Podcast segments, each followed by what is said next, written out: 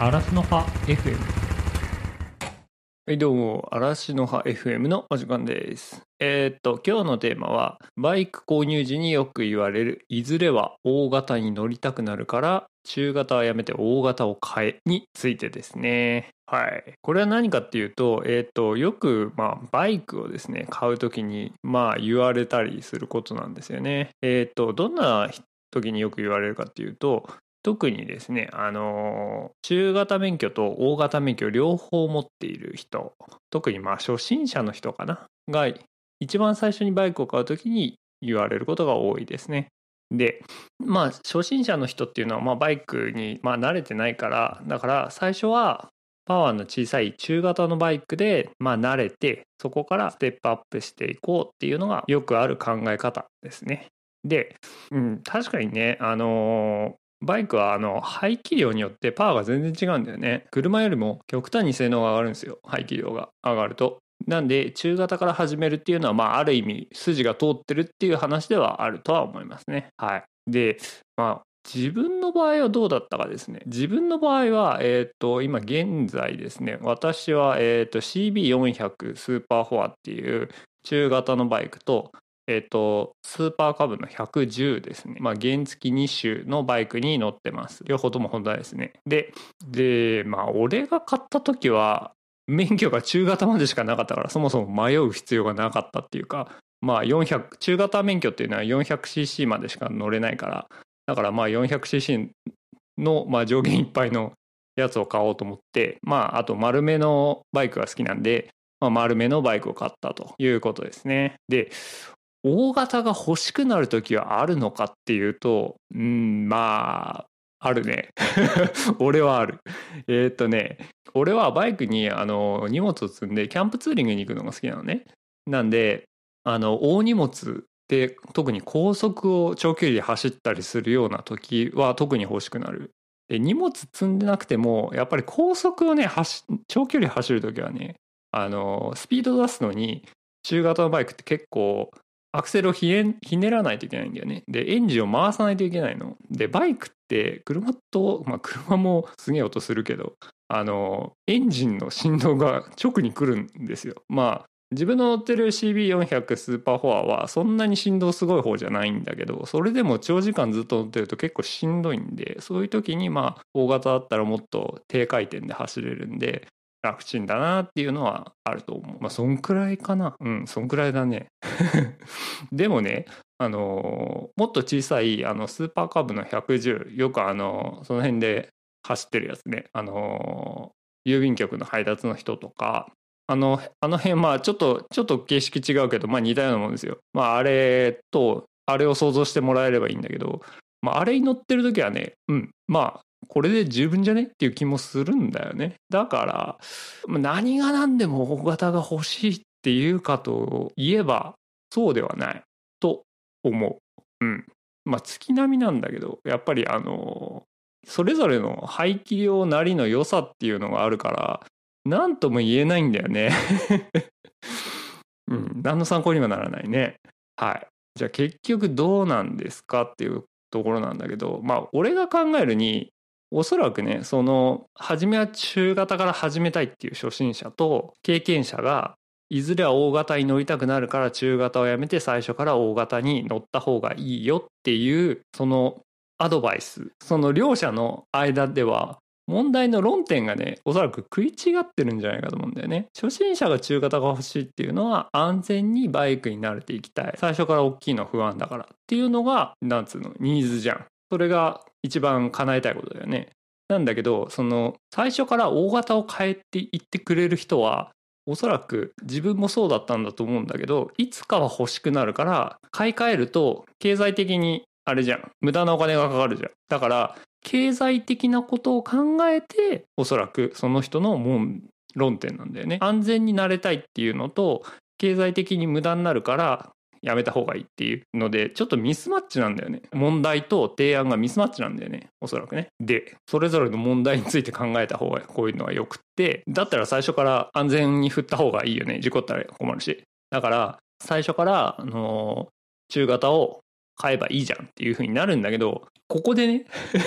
一番の問題はね、結構ね、慣れるの早いんだよね。多分ね、1万キロも乗んなくても慣れると思う。俺は、えっ、と、今4万キロ走ったけど、慣れたなって思ったのはおそらく1000キロとか2000キロかなまあ3000キロか。なんかロングツーリング行っちゃったからいきなり距離がドーンって伸びちゃったんだけど俺の場合はね。だからでももう帰ってきた時は怖いバイクに乗るのが怖いとは思わなかったからね。だから慣れるの結構早いんだよね。で、それって多分乗る人だったらおそらく半年もかかんないから、だからその大型を進めるっていうのはわかるの。嫌味で言ってるんじゃないっていうのはわかるのね。なんだけど、どうなんでしょうね。そういうのって本人が慣れたって感じてるだけで、あのー、本当の意味で慣れてるかどうかっていうのは分かんないんだよね。で、慣れたなって思った時は一番危ないっていうのもよくある話じゃん。だから、うん、どうだろうね。今、さっきも言ったけど、今俺は4万、4万4千キロぐらい乗ったけど、免許取ってから、絶対的な自信っていうのはないかな。その絶対に事故らないとか、どんな状況になっても大丈夫っていうのはないから、だから、うーん、どうなんだろうね。そんなこと言ってたら永遠に乗り換えられないもんね。でね、うん、バイクってね、あの、さっき小さい排気量のスーパーカブの110に乗ってる時って、そんなにこれで十分じゃんって思って言ったじゃん。あのね、乗ってみないとね、わかんないんですよ、バイクって。本当にね、同じ排気量のバイクだったとしても違うし、おそらくあの CB400 スーパーフォアって 400cc なんだけど同じ排気量の SR400 ヤマハの短気筒のやつもっとドコドコドコドコっていうやつ多分ね同じ排気量だけど全然違うと思うんだよね。だからそれぞれの特徴があるから まあ一重に大型中型っつったってそれちなんつうの？10波人柄にはそうは簡単にはいきませんと。いう話になるんでさらに話をややこしくしていくわけですよそこでね。だからどれもね多分ね乗っちゃえばいいんだよね。カーブ超いいよ。だから話が簡単じゃないのはこの辺にあると思う。おそらくね問題の違いとバイクは個性がありすぎるっていうことね。車種によって。はい。じゃあ結局どうしたらいいんでしょうねこれね。結論です。えっとですね非常に申し訳ないんですけれども私の結論は好きなのに乗ってください。一応理由も言うよ。あのね最初から大型乗ってもいいし中型乗ってもいいしなんだけどあのね後悔ないようにしてほしいんですよ。人生っていうのは短いじゃないですか。